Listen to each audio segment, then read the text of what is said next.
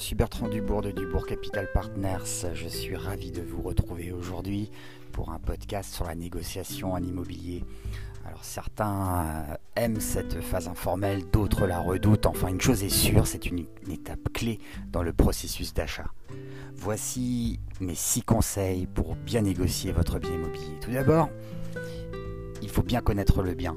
Il faut avoir une connaissance exhaustive de ce que vous allez voir. Un agent immobilier vous aidera à estimer au plus juste la réelle valeur de votre bien. Donc ne faites pas l'erreur de vendre trop cher votre maison par exemple. Vous risquez dans un premier temps de ne pas avoir d'offre, mais pire encore, le temps passant, un bien qui ne trouve pas preneur suscite de la méfiance et de facto une baisse de la valeur du bien. Alors pensez-y. La marge de négociation maintenant. En France, la marge de négo moyenne se situe aux alentours de 4,5%. Elle est plus importante pour une maison, de l'ordre de 5,3%, que pour un appartement, 3,2%.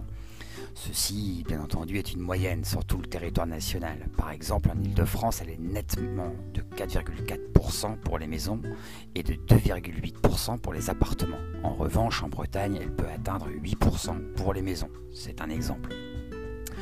Troisième point, les travaux. Dans l'ancien, les travaux jugés obligatoires sont le principal argument d'une négociation.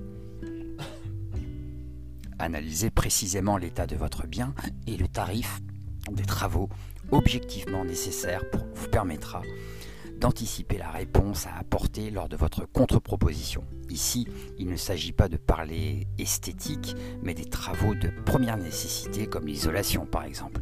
Vous aurez beau avoir une belle maison, cet élément sera à prendre en compte en 2020.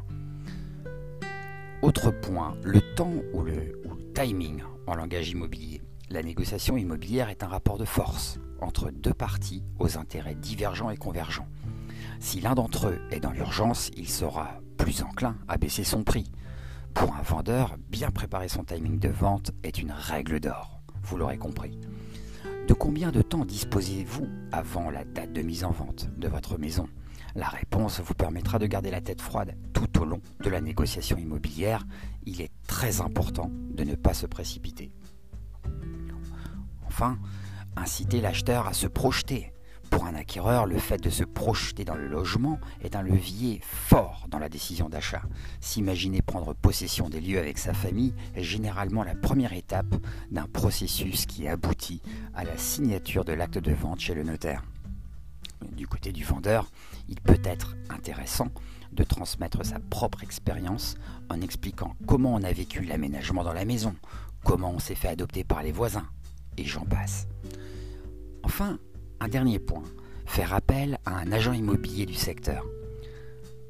Évidemment, un agent immobilier saura notamment vous aider lors de l'estimation du bien, et cela au plus près des prix constatés dans le secteur. Vous obtiendrez de facto de nombreuses visites qualifiées et vous aborderez les négociations beaucoup plus facilement, sans avoir peur de laisser passer une opportunité de vente. Enfin, déléguer la vente à une agence vous permet de profiter de l'expertise du pro l'agent vous vendra la maison au meilleur prix. Voilà, j'espère que vous avez retenu ces six points, que cela vous a intéressé. Je vous dis à très bientôt pour un autre podcast, podcast de Dubourg Capital Partners. Au revoir.